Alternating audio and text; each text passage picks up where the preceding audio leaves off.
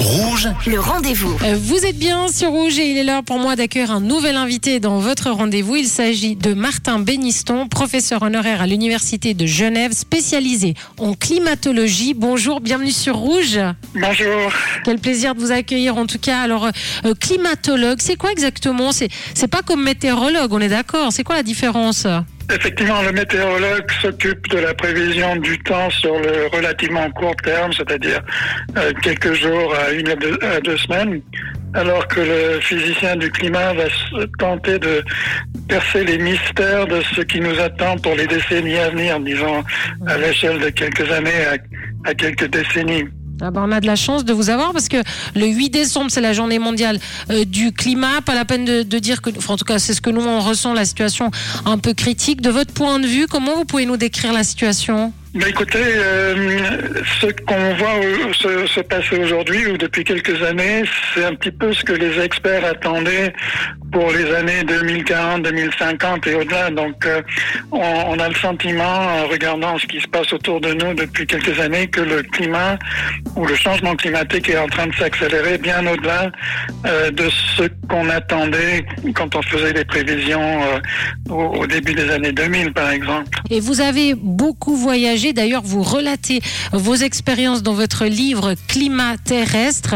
Et ce qui est intéressant à travers photos et textes, c'est de comprendre en fait euh, en quoi le climat est responsable des différents paysages naturels. C'est vrai qu'on se pose pas toujours la question.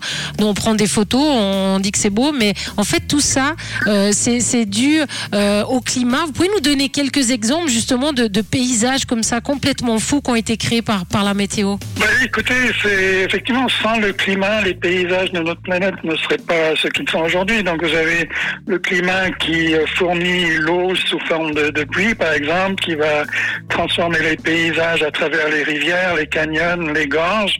Vous avez ce qui tombe du ciel sous forme de neige qui s'accumule dans les régions polaires ou en haute montagne, donc les glaciers, les calottes glaciaires, qui vont aussi former des paysages sublimes.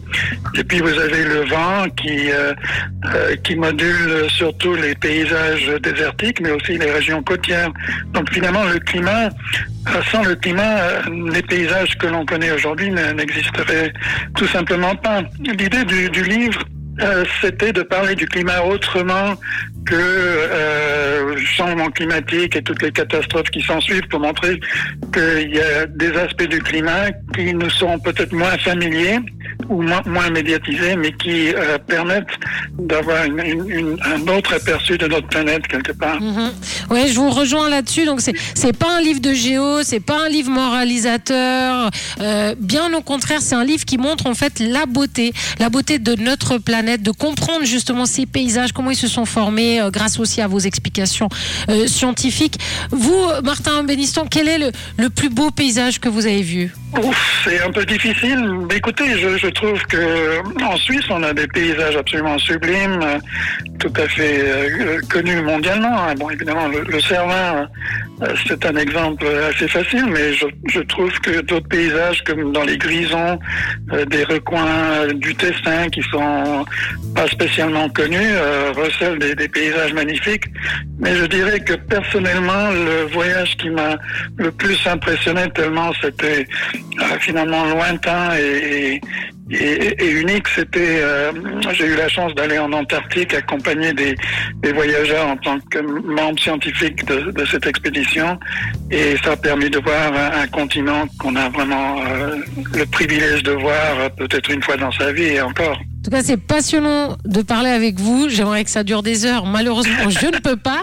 Mais juste encore une question, mais très très rapide. Est-ce que les paysages qu'on observe aujourd'hui, est-ce qu'ils seront les mêmes dans, dans des siècles à venir quand on sera plus là? Ou ça va complètement changer? Je pense que bon, ça change tout le temps, mais ça risque de changer encore plus rapidement quand on pense par exemple au recul des glaciers. Euh, avec la disparition des glaciers, c'est clair que nos montagnes ne sont pas du tout les mêmes euh, d'ici quelques décennies. En tout cas, c'est un très très beau cadeau euh, de Noël euh, à faire si vous aimez la nature, les belles photos, notre planète tout simplement. Ça s'appelle Climat terrestre de Martin Béniston. C'est aux éditions Favre. Vous le trouvez bien sûr en librairie. Et puis le site internet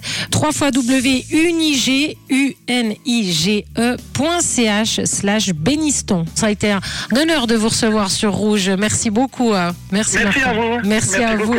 Et moi, je vous rappelle que si vous avez manqué une information, eh bien cette interview est à retrouver en podcast sur notre site rouge.ch. Le rond